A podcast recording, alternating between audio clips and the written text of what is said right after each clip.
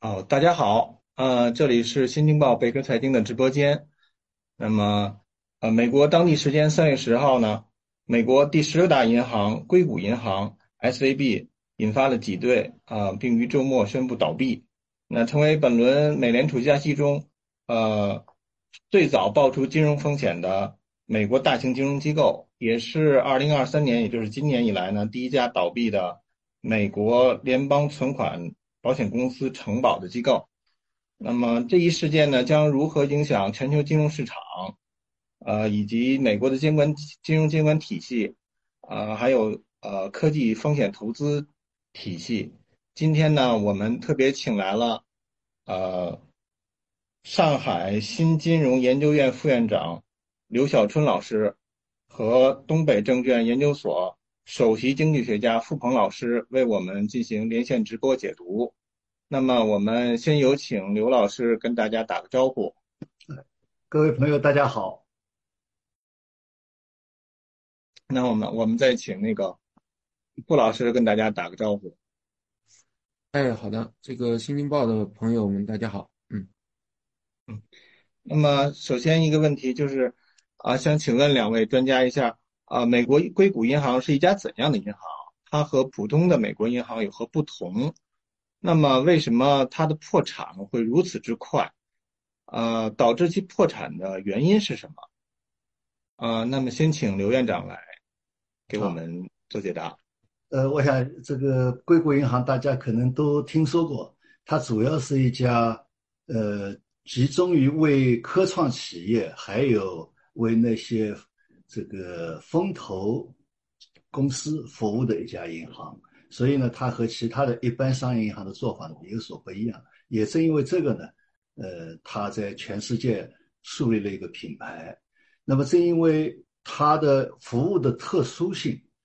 我觉得就从银行经营的角度来讲，使得它的资产负债结构具备了一个和其他商业银行不太一样的地方。但是呢，作为资产负债的管理，和他单纯的为哪个群体做信贷服务，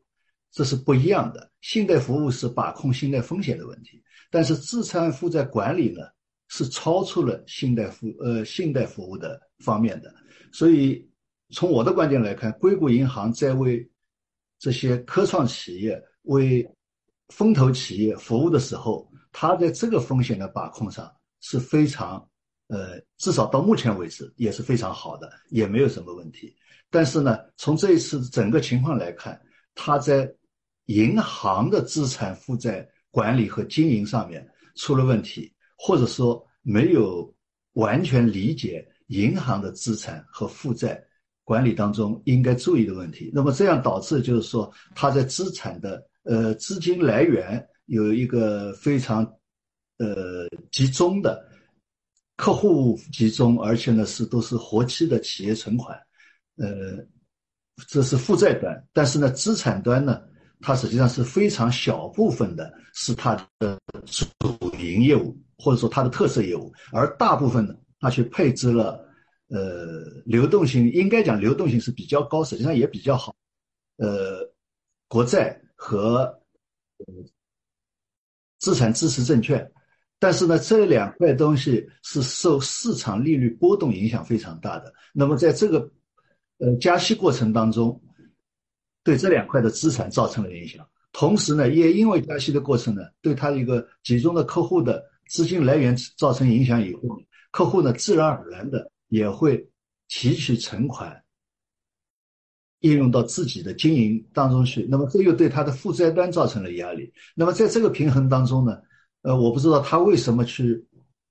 简单的，而且呢是公开的去说抛售亏本抛售资产。本来从我们银行管理角度来讲，这块资产本来就是保护流动性的，随时可以卖，随时可以买，呃，不至于说在市场市场上造成这么一种风险。所以这是一个非常非常意外的一个风险，我觉得。我我现在大致上先这么说一下，因为呃和我们银行关系比较大，也比较专业。啊，那傅老师，您觉得呃您的观点是什么呢？嗯，这个硅谷银行呢，说白了，它在这个我们说这个过去的这个从八十年代开始啊，它这个发展的过程中呢，它也是在逐步的探索它的这个经营的一个核心的这个商业模式。那么在经历这个零零年互联网泡沫破裂之后呢，我们说当时呢，很多的这个跟它类似的就是在美国的这个呃硅谷周边啊这个服务的这些小的银行。那么其实很少有再继续的像硅谷银行这样子坚持下去的，啊，因为大概在互联网泡沫破裂之后呢，整个市场呢，实际上我们说这个很多的这个风险投资基金也好，包括当时的很多科技企业也好，都遭受了这样的一个呃这个重创。那么相关的这些银行呢，其实在嗯零零年互联网泡沫的时候都差点挂了，啊，这个硅谷银行其实当时也遭受了这样的一个重创。那所以说，很多当时的这种 local 的这种小银行呢，美国呢，就很多的就拐向了这个房地产啊，因为大概从零一年左右，你可以看到美国的这个呃，我们说这个市场的重心呢，就转向了这个居民部门加杠杆的这个房地产的这条路啊。但是呢，硅谷银行呢没有这么走啊，它就继续的，我们说这个沿着啊它的这个特色啊这个产业链去打造啊，这么理解吧。啊，所以说呢，正好呢，这个我们说在零零年美国的这个金融的这个现代服务法案打开了以后呢，整个大的混业开始成型。那么商业银行就是银行的这一端呢，其实只是它整个这个核心商业服务的呃一环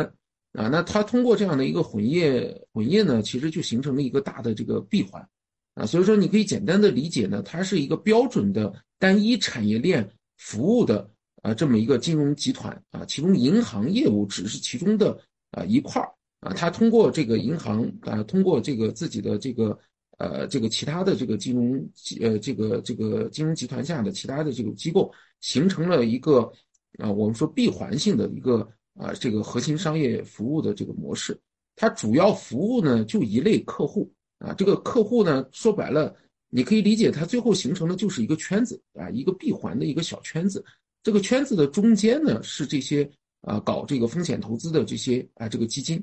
啊那这些基金呢，既是他的这个客户，那同时呢，他还可以跟着这些基金呢，我们说整个不是银行跟投啊，是他的这个其他的这个部门，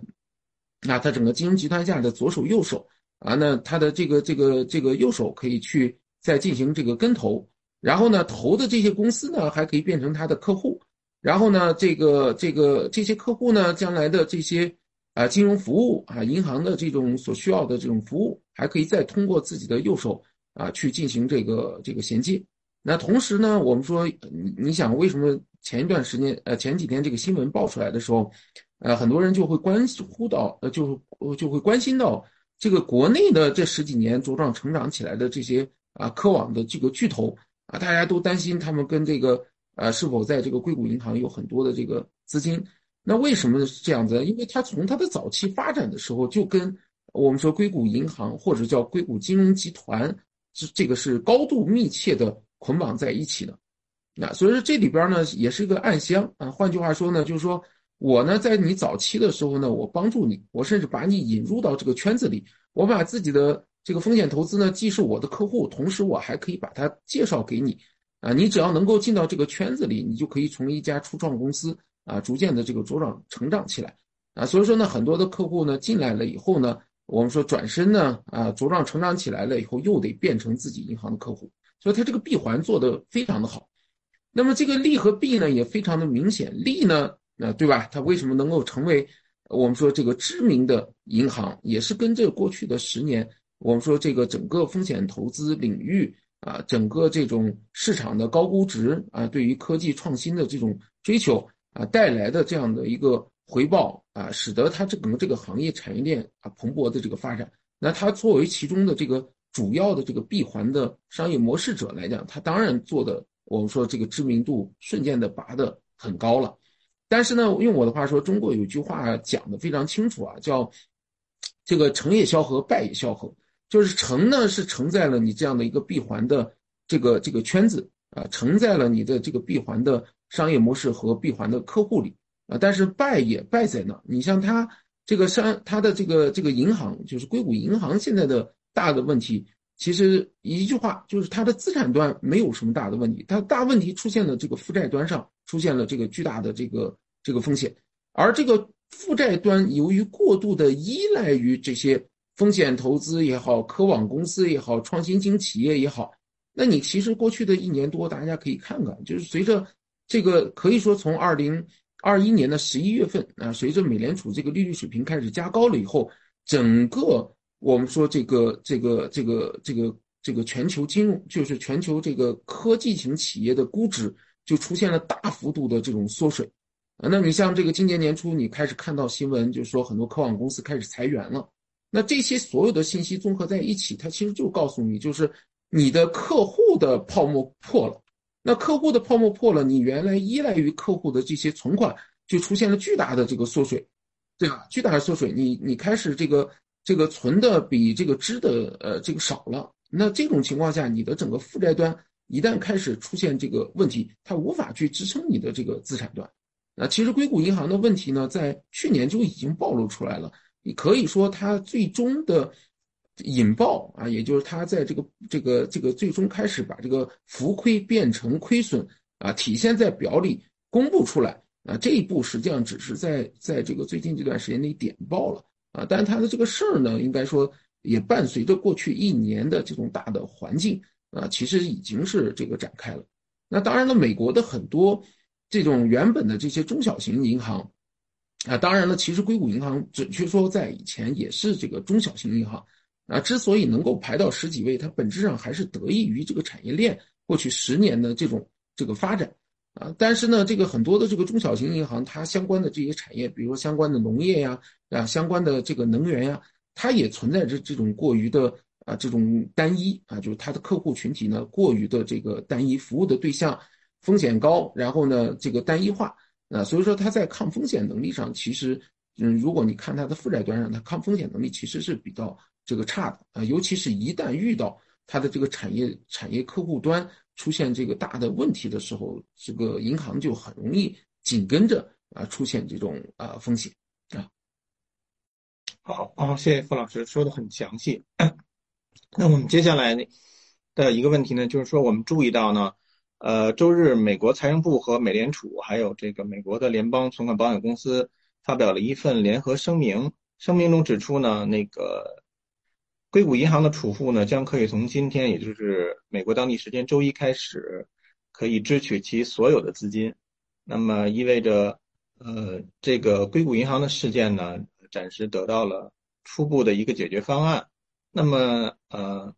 声明中还表示呢，就是与这个方案与解决硅谷银行问题的任何损失都不会由纳税人来承担。那么，我我们想请二位专家来评价一下。呃，美联储这个救助措施，呃，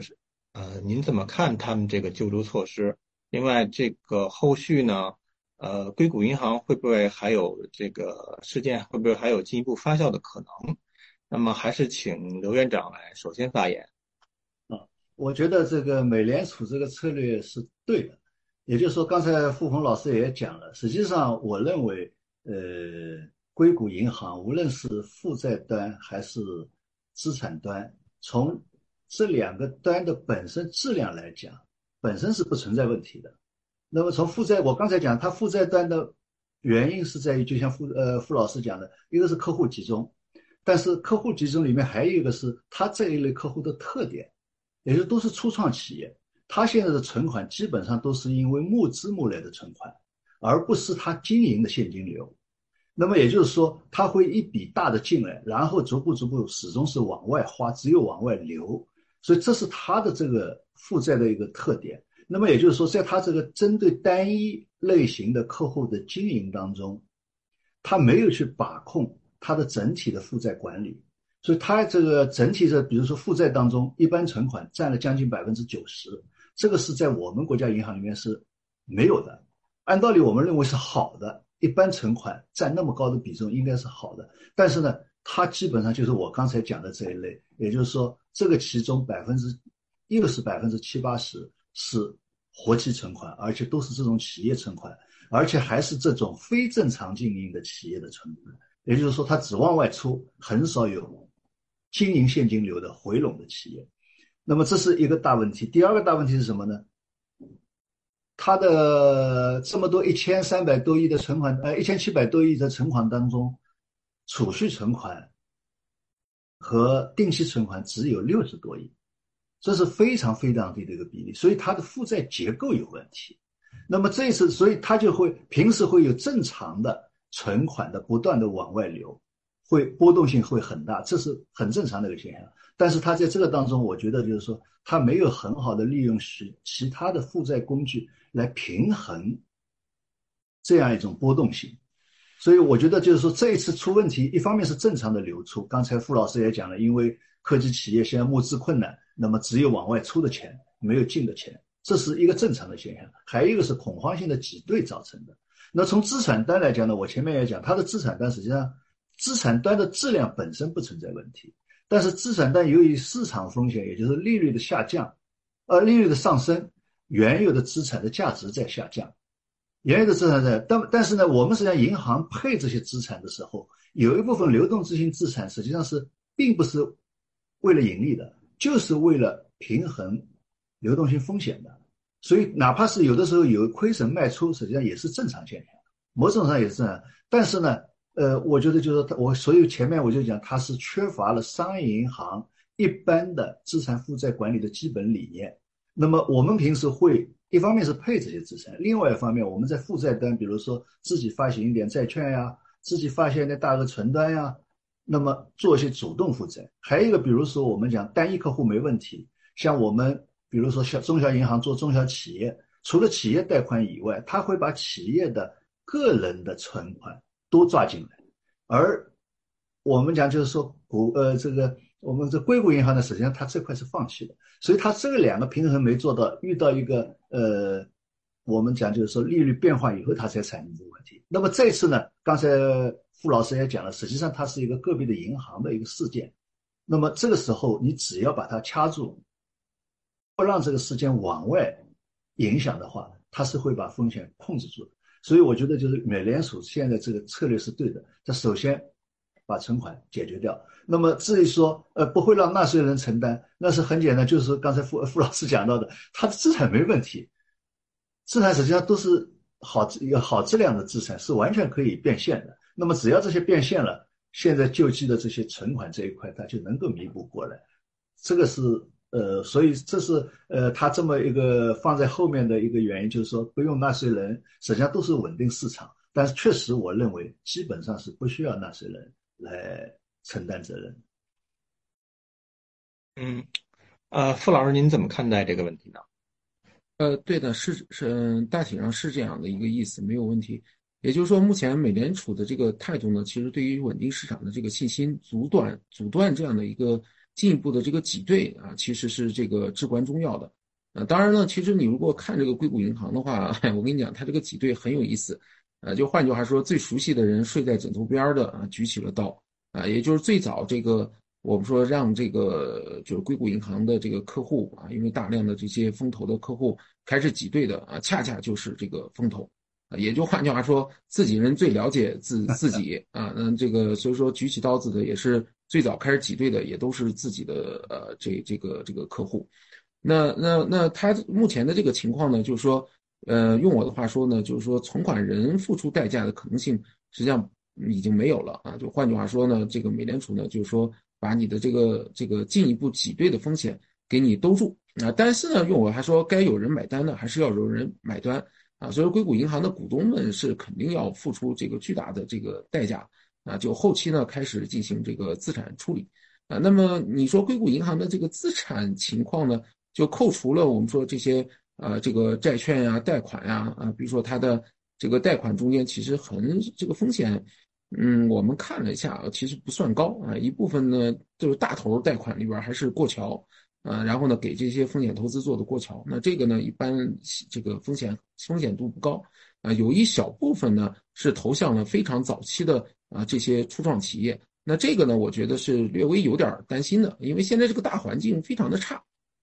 啊，就非常的这个这个差啊，所以说这些这个这个风投 VC 的日子都过不下去，你更何况投的这些这个项目呢？啊，还有一部分呢是给这个呃，我们说这个早些年啊已经成功上岸的啊，就用我们话说，已经这个 A 轮、B 轮、C 轮上市啊，然后呢套现的这帮大客户们做的房贷啊，还有一部分啊，所以你看现在这个啊旧金山啊硅谷的房价呃是这个美国跌幅比较大的嘛啊，这个这个这个为什么呢？其实本质上都是一样的嘛，对吧？这场这场科网泡沫破裂以后啊，你从这个。嗯，这个这个这个硅谷周边，旧金山、洛杉矶的房子啊，再到这些 VCPE，再到这个二级市场上这些呃高估值泡沫啊，然后呢，再到现在的这个这个硅谷银行，其实用我话说，真的就是一根绳上的这个呃这个蚂蚱啊。那么现在呢，就是说后期呢，这个处理完这个硅谷银行的这些资产了以后呢，我我觉得第一呢，该有人掏钱的掏钱啊，就是当然呢，这些管理层，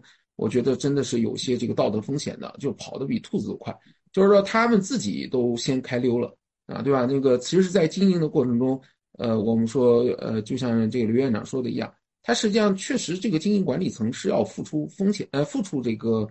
呃，这个这个代价的，因为确实在他的经营管理中间有了一些明显的这个问题啊，明显的一些这个失误。然后呢，他前面呢在出系统性风险的时候，呃，不在出这个风险的时候，他自己又是这个套现啊，然后呢，同时呢。呃，这个还及时的把那些奖金发掉，这个，这个，这个，这个这些你都可以看到明白，他自己都知道可能要出事情了，那赶紧把能拿走的都拿走，啊，所以说呢，呃，用我的话说，肯定是要换大规模换人了。呃，这个至于后边谁去接这些资产啊，就是处置这些资产的情况，还有接这些资产，我们说可能应该会有一些这个金融机构会感兴趣，因为。剩下的，我觉得对硅谷银行除了这些以外，比较值钱的，可能就是它的这个圈子了。呃，看有没有人感兴趣去这个接完了以后，重新的收拾收拾去进行这个经营和管理。呃，当然现在有很多的人已经在盯上它了嘛，啊，已经在盯上它了。啊，但是呢，不可能去做那种的，就是说，呃，这个整个风险和代价，呃，整个风险代价由我来这个由我来掏啊，那不可能的啊，储户呢兜住。啊，然后呢，经营管理层、股东付出代价啊，然后呢，后续有人介入啊，那这样的话，这个事情基本上就就算是平息掉了，那平息掉了。但是呢，再往后看呢，我觉得有一个大的问题需要注意啊，就是类似于它这种模式啊，就是类似于硅谷银行啊这种模式的这种 local 的银行还很多啊，在美国这个这个东西很多啊，你所以说呢，我我觉得你你它不一定是这个。唯一的一个，对吧？实际上还有这个，我我觉得还有还有很多，比如说之前关注的，大家关注的这个第一共和银行，那它情况其实都类似啊，无非就是，呃，对吧？硅谷银行你是这个所谓的 PEVC 的科网的这个圈子啊，但是呢，对于第一共和银行来讲，我玩的是这个高端富人啊，高端富人，然后房地产抵押啊，那尤其是这个旧金山和洛杉矶的这些啊富人的这些房产抵押，他做的比较的多。那现在在这种背景下，嗯，其实说白了，美国现在是典型的富人日子不好过，对吧？然后呢，这个穷人的工资薪资增速不错啊，小日子过得挺好啊。所以说呢，现在这帮做富人客户的，呃，目前做这个高杠杆客户的，啊，目前这这些银行可能都都有都有这个潜在的风险在。嗯嗯，好，呃，谢谢傅老师。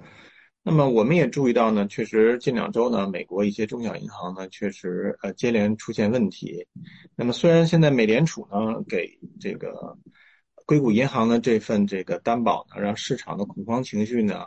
暂时得以平息，但是呢，呃，如果后边中小银行的这个风险不断的爆出的话，嗯，可能市场的这个情绪还不能马上的就安定下来。那么也有观点呢，说这个硅谷银行呢可能会影响后面美联储的这个货币政策。那么请问，呃，刘院长怎么看待这个后边那个美国监管和货币政策的问题？呃，我觉得监管和货币政策它应该有联系，但总体上它应该是两件事，这是一方面。第二方面呢，就是在监管当中，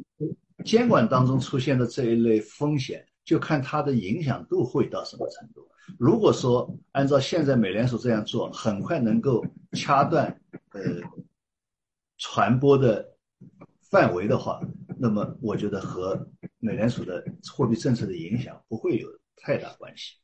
那如果说它呃一下子影响大，那肯定会影响到美联储的这个呃加息的这个进度。呃，它因为它因为它总总的来讲，它是看的是整体的经济的状况。那么对他来讲，更主要的还是通货膨胀这个问题。那么如果说呃由于这个风险的外溢，说外溢的很大，还是会加快通货膨胀的话，那对美联储来讲，它也是没办法的，它可能还是要做那个动作，不会因为这个而停下来。那么这个就是说，这个相互之间的影响，我觉得可能是比较复杂的，也是比较复杂。所以这一次就是说，关键是能不能掐断它的传播的途径。那么特别是呃，会不会引起在美国会不会引起广泛的小银行的倒闭潮？这个是需要呃关注的。那如果说不会，只是到那么一家两家，最多比如说目前来讲已经看到的，我们目前看到的新闻是两家，那么是不是还有两家？那如果只是这么两三家的话，在美国这个金融体系里面，应该是问题不大的。那这方面可能我觉得傅老师因为在做首席经济学家，可能会更关注一点。嗯，那么傅老师您来谈一谈。呃，我我我也是这个赞同这样的一个观点的啊，这个肯定我觉得是不会的。首先第一点呢，就是说刚才我们已经说了，就是说这些银行目前出的这个问题呢，其实都具有很强的这个我们说这种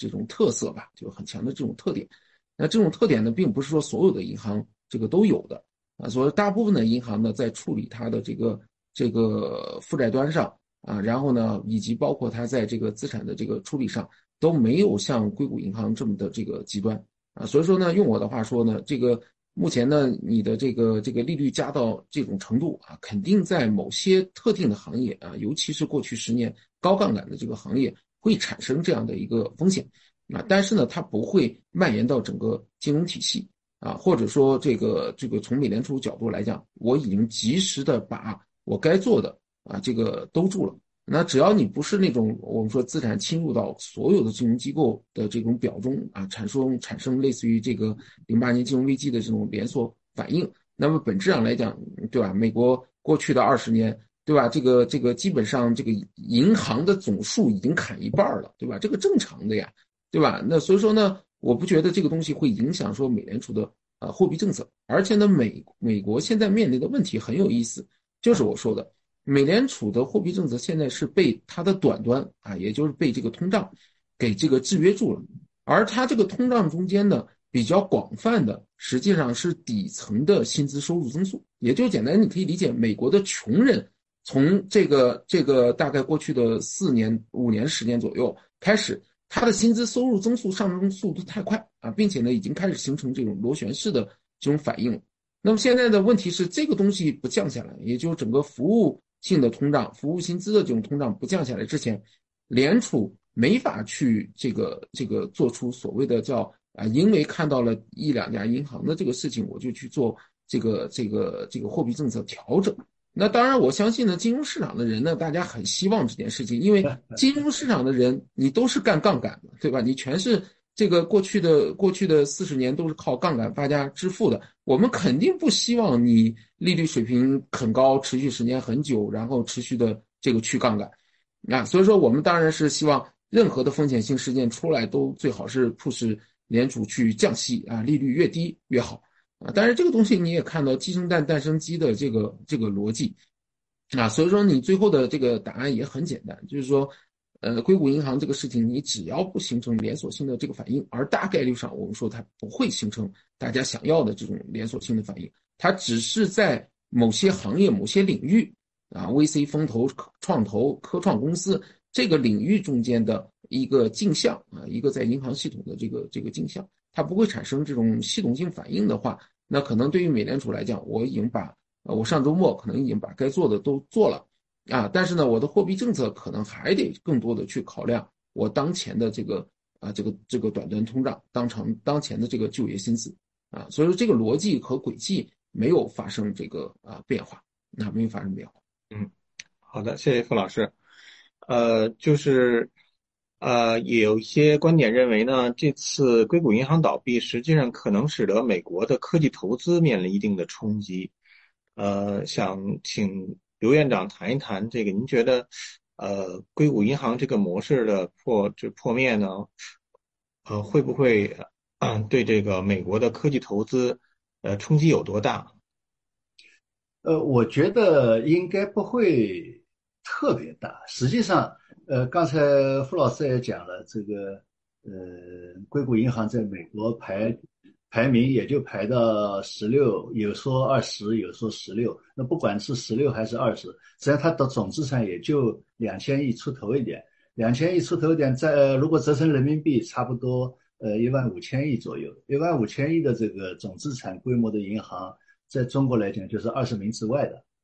呃，不大不小，呃，不能算小银行，但是也不能算大银行。呃，现在十二家股份制银行基本上都超过这个水平了，那么大的城商行也超过这个水平了，所以，呃，应该讲就硅谷银行它这个规模实际上并不大，这是一个。第二个，我前面已经讲了，呃，硅谷银行的特色就是刚才呃傅老师也讲了，呃，在支持科创企业，呃。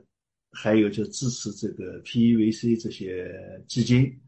呃，做过桥贷款。但是总体上，它在两千多亿的资产当中，这一块只有四分之一左右，也就是很小一块。那么，所以某种程度上来讲，通过银行的信贷来支持科创，实际上不会是主流，它只是一个辅助。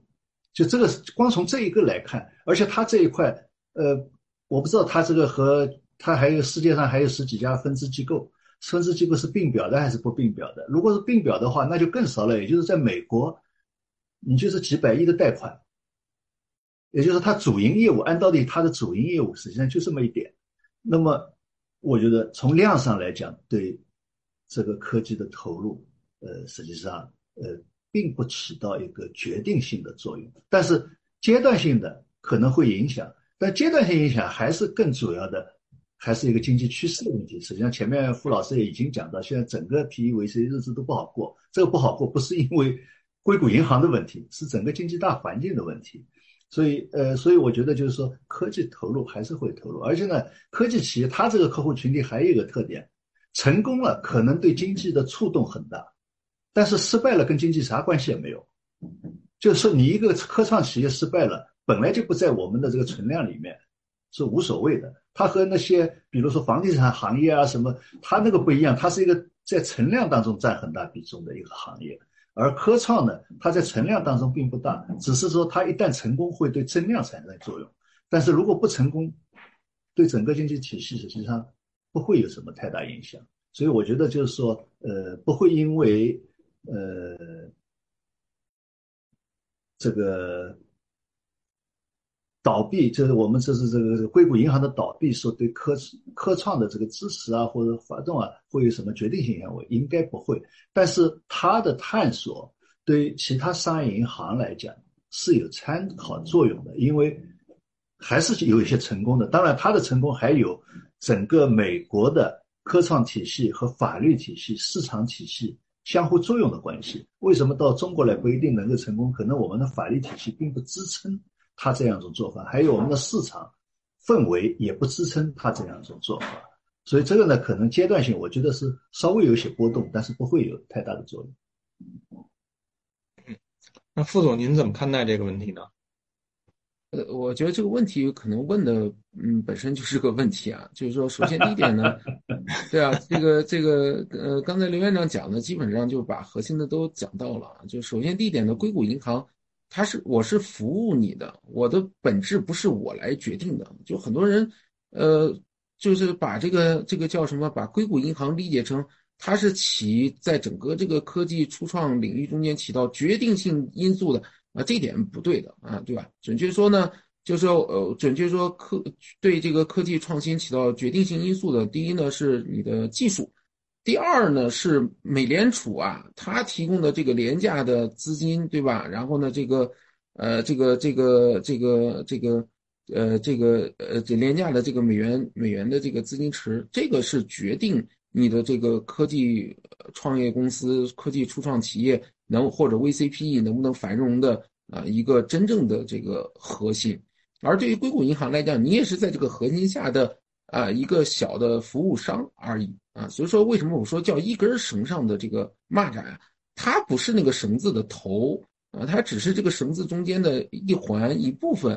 啊。所以说呢，你你你不能把它太当回事儿，说它起了这个，就是它出事儿了以后，是否会影响整个这个这个科技初创公司的这种投资？用我用我的话说，如果美联储一直维持着这样的五点几的这个利率水平啊，然后呢，这个长短端利率还这样子倒挂着，呃，让你加不上杠杆。那你就 VCPE 自己都活不了的情况下，那硅谷银行自己能够让让 VCPE 活得很好吗？做不到的。那所以说你必须要明白谁是这个金主，真正的金主可不是硅谷银行，对吧？真正的金主是美联储。呃，所以说呢，这个大环境上，用我的话说，就是说有没有你硅谷银行爆，那其实可能用我的话说，日子都不好过啊，日子都不好过。啊，所以这一点呢，我觉得这个因果关系是不存在的啊，因果关系不存在的。嗯嗯，好，那么下面我们把眼光转到国内，呃，因为那个刘院长有很长时间的那个银行工作经历，我们想问问刘院长，您觉得硅谷银行事件对国内的这个启示是什么呢？呃，我觉得是这样，就是实际上前面傅老师也讲的很多，就我们也在强调中小银行。呃，能不能做一些差异化的竞争、特色的经营，寻找自己特殊的客户群体，那么形成自己的竞争特色？那么这个呢，应该讲就这些硅谷银行呢，呃，应该是可以给我们提供一个比较好的这个借鉴。也就是说，我前面讲的，从银行经营的角度来讲，我们原来总是把这个，哎，我把门关上啊。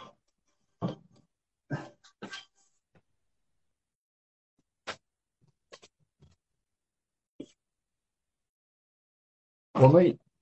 我们原来总是关注于客户本身的客户端的风险，我们怎么来找到把控客户端的风险的方法？那么从这个角度来讲，我觉得硅谷银行是做的很好。但是我想强调的就是说，银行的经营不仅仅是把控信贷风险，更重要的是你怎么来经营好你这张资产负债表。那么，硅谷银行的教训就在于这里，也就是说，它很好的把控我们平时讲的硅谷银行的特点，也就是说，客户的信用风险这一而且呢，是呃找到了很多方法，在美国能够适用的许多方法，但是呢，他没有很好的理解商业银行这张资产负债表怎么来管理好整体的负债和管理好整体的资产。相互之间的配合，那么这个当中，除了我们一般讲的期限错配以外，还有你怎么来防止这个市场风险？那么通过主动的负债管理来减少市场风险，还有流动性风险所带来的冲击。所以，这是我们今后无论是大行小行，你都要去。考虑的一个问题，所以我前面一直在强调，实际上你说它负债端有什么，呃，负债本身有什么问题？不存在问题。从资产本身有什么问题？都不存在问题。他们投资的这些债券本身也不存在所谓的质量问题，但是就是出风险了。那实际上就是说，它两端没有做好有效的管理，没有做好有效管理，这这是我们要考虑的。第二个要考虑的问题就是说，当我们面对一个集中类型的客户的时候。我们怎么来把控这一类型客户对我整体银行带来的影响，而不仅仅是信贷的影响？这个是我们要关注的。所以我前面在举例子的时候在讲，我们有些中小银行做得很好，做小微企业做得很有特色，但很有特色的时候，它的负债端不仅有客户的对公存款，它还有客户的个人储蓄存款，而这个呢？它带来的效果是非常好的，也就是说平衡了它的负债结构，或者说使它的负债结构非常丰富，不至于因为某一端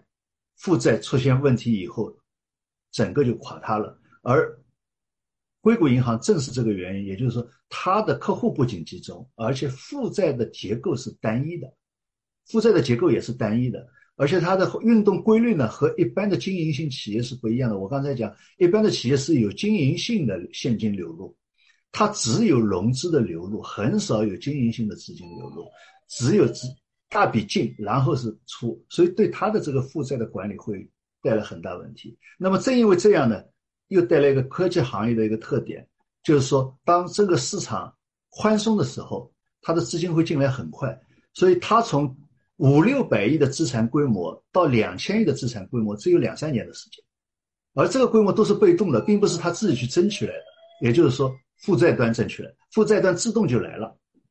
负债端自金就来了，和我们讲去自己去拉存款、拉贷款完全不一样。正因为这样来了以后，他根本找不到贷款对象。所以他只能去投资这些债券，所以这是这一个银行它带来的问题。那么实际上我们如果说讲我们的呃借鉴来讲，我就讲你要去，当你针对这一类客户的时候，你要去分析它的特点，然后来找准自己资产负债的策略。比如说我们有些银行前两年也搞过行业内部银行内部包括行业这个事业部制，行业事业部制带来的问题就是。他对这个行业研究很透，风险把控、信贷风险把控也很好，但是这个行业整体下滑的时候，他整个事业部就完了，因为他只有这一块业务，没有其他业务来弥补它。所以这个是我们今后就是说，呃，如果说呃小银行也好，要搞特色经营也好，你需要还是要从一张资产负债表的角度来考虑问题，而不是说只是在信贷角度。法律问题。嗯，好，谢谢刘院长。那么接下来请那个副总谈一谈，呃，因为您有很长时间的那个金融市场的经验，那么想请您从那个对，就是从金融市场的影响角度来看，讲一讲这个硅谷银行倒闭事件对国内的这种影响和启示，因为呃。呃，我们现在这个国内正处于一个一个这个呃经济恢复期，那么后续呢，可能还会有这种大量的呃创投企业需要给这个高科技行业啊进行这个融资啊配套项，请您讲一讲，在这里面应该注意什么风险？嗯，你说大的的话，你实际上在过去的一年多的这个时间里边啊，这些硅谷的新贵们的这个泡沫其实已经是这个破裂了，啊，已经是破裂了。那么对于国内来讲呢，我们的大的问题跟美国不一样啊，就是如果说美国的这种科网泡沫破裂的时候呢，它的买单呢是全球啊，也就是说全球的啊，我们说这个美元资金池啊，你比如说你可能是。呃，我们说这个中东的啊，这个主权基金，对吧？可能是某某某主权基金等等啊。那这些呢，主权基金作为投资人来讲呢，泡沫破裂以后该受到损失，受到损失啊。它对于这个我们说这个美国的普通居民的影响其实是很小的。但是呢，作为其他的新兴经济体啊，包括中国在内啊，如果我们是走的是啊自己本币的啊这种科网泡沫。这个这个起来到泡沫破裂的话，你其实买单的应该是你的本币持有人，但是问题就在于，如果说，比如说，如果说海外的主权基金用五千亿的人民币去投了我们国内的科技型企业啊，这个这个他他去赌一把啊，要么获得中国的啊这个科技的升级转型啊，然后呢，要么就这个这个这个赌一场这个中国可能有的这种啊科技型的这个呃成长和。这个破裂，那也行啊，但是问题在于，我们就是其他的新兴市场，大部分的时间，如果出现类似美国这种高估值啊，然后呢，这种呃创新型的这种泡沫的时候呢，往往都是我们说本国居民形成这个巨创的这种重创的这种买单啊，这个实际上这是一个很大的一个差异，我们需要这个注意的。啊，所以对于美国来讲呢，像这种呃，这种我们说互联网泡沫破裂、科网泡沫破裂，啊，其实大家都这个见多不怪，因为它更多的损失的是呃，我们说全球的资本，而不是说美国的呃中底层的这个人民，跟他们的关系不是特别的大的。那所以说，就像刚才刘院长讲的一样，这个东西呢，科网泡沫这种东西呢，本质上来讲就是成带来这个美国经济的增量，或者全球经济的增量，不成啊，带来的也是全球的啊这个买单啊，跟这个普通老百姓啊，美国普通老百姓关系是不大的啊。但是呢，其他新兴市场可能就不是这个逻辑了啊，所以这需要这个注意。第二呢是这个，我们说这个你透过硅谷银行的这个事儿去看一些本质的话，你会发现这里边有一个核心的啊问题，就是刚才我讲到的，你的这个成也萧何，败也萧何。就是成成在你的集中啊，成在你的这个小圈子，你败可能也败在啊这里头。那这个理念呢，不光是对我们的啊这个银行经营的时候啊有这样的一个借鉴意义，其实对我们的投资里边也有类似于这样的一个呃借鉴意义。那我举个简单例子，你说，你比如说银行放贷啊，说这个我上游呢放给锂矿啊，我中游我下游呢放给这个新能源车啊，我中游呢放给这个电池。啊，然后呢，我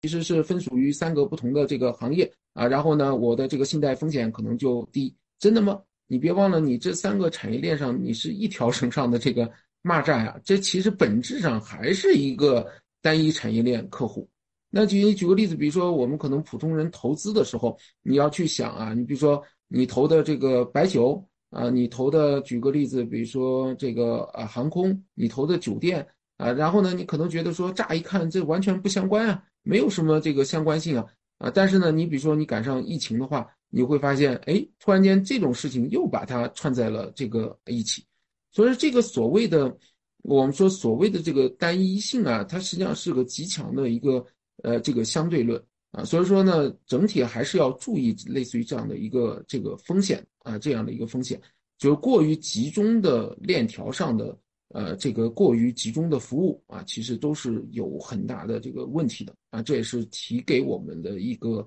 呃外部的一个借鉴吧啊，我的一个借鉴。嗯嗯，谢谢副总。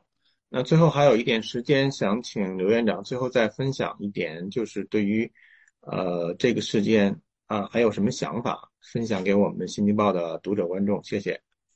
啊，好，实际上我刚才在讲这个借鉴的，呃，怎么借鉴，或者说对我们有什么意义的时候，呃，已经讲了一些了。呃，那么对我们国家来讲，我们现在正处在这么一个转折的时期，经济转折的时期。那作为中间，尤其是要强调的，呃，支持高新科技企业的发展，或者说科创企业的发展，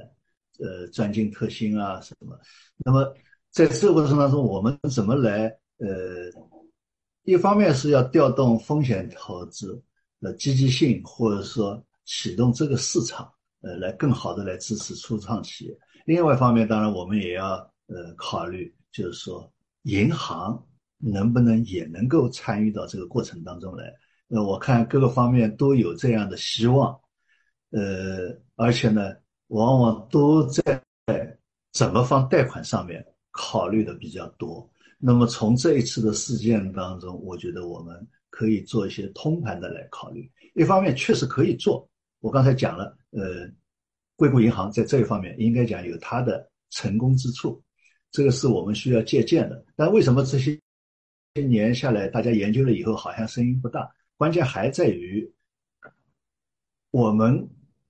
的法治体系还有市场的氛围。可能暂时还不支持银行去参与这一块。那我想，即使在美国，它也不成为银行的主流，这个也是这个原因。因为这个客户群体确实非常特殊。那么，我们是不是可以探讨一些，比如说在一些区域内，呃，有个别的银行，或者呃，不一定是一家银行，我觉得可以有几家银行，在它的整个资产当中，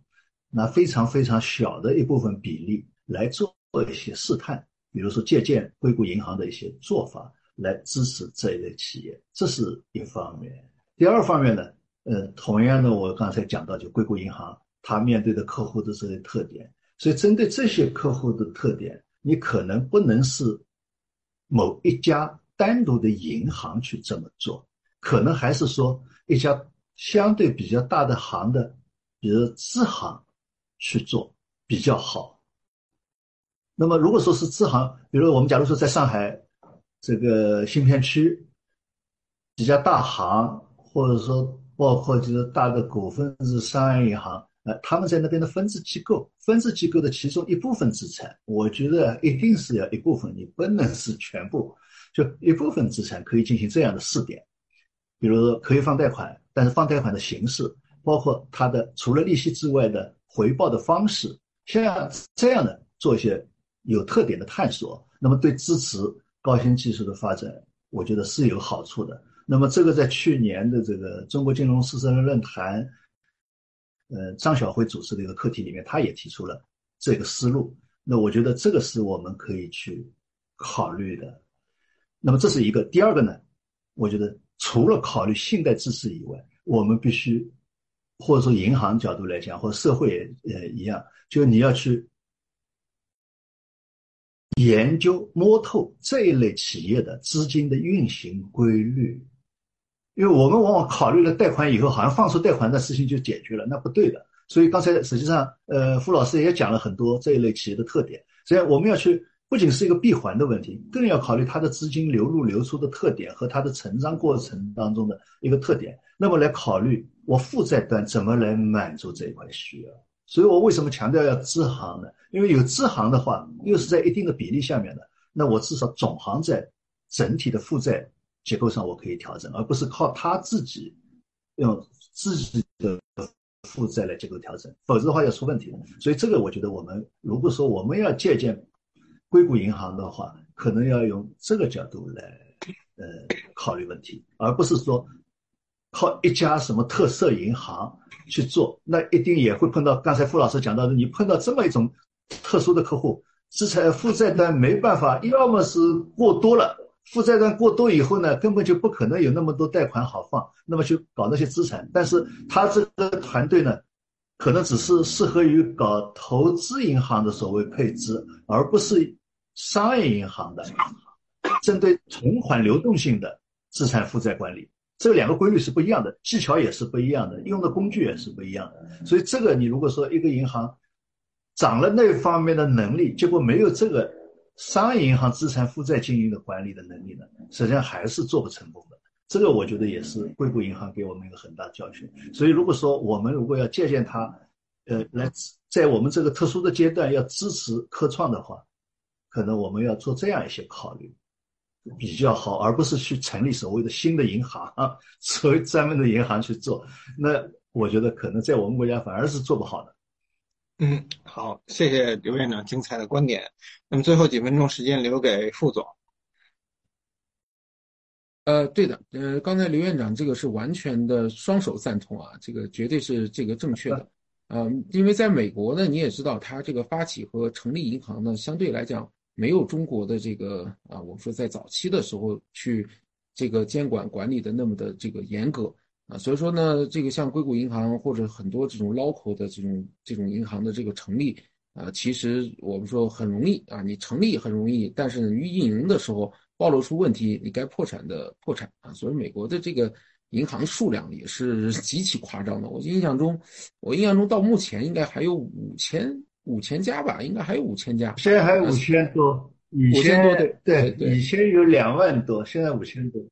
对，我记得还有五千家，所以你想想，这个这个数量是很夸张的，对吧？所以说呢，这个事儿呢，用我的话说，最好的，确实最好的这个方案，并不是以这种方式去支持这种科技创新，啊，所以说刚才这个刘院提的这个，呃，提的这个方案，其实我觉得是非常非常好的，而且几大，就是几大这个大型的综合性银行在背后做背书啊，去干这件事情，其实更容易一些，而且呢，风控会管理的。这个相对要更好一点，啊，所以说呢，硅谷银行给我们提的事儿，提的这个醒呢，应该说事儿可以干啊，但是方式方法的这个问题啊，我们可能不会去学啊美国的这套啊方式方法，但是事情呢和这个我们说一些理念性的东西是可以去学，可以去做的，嗯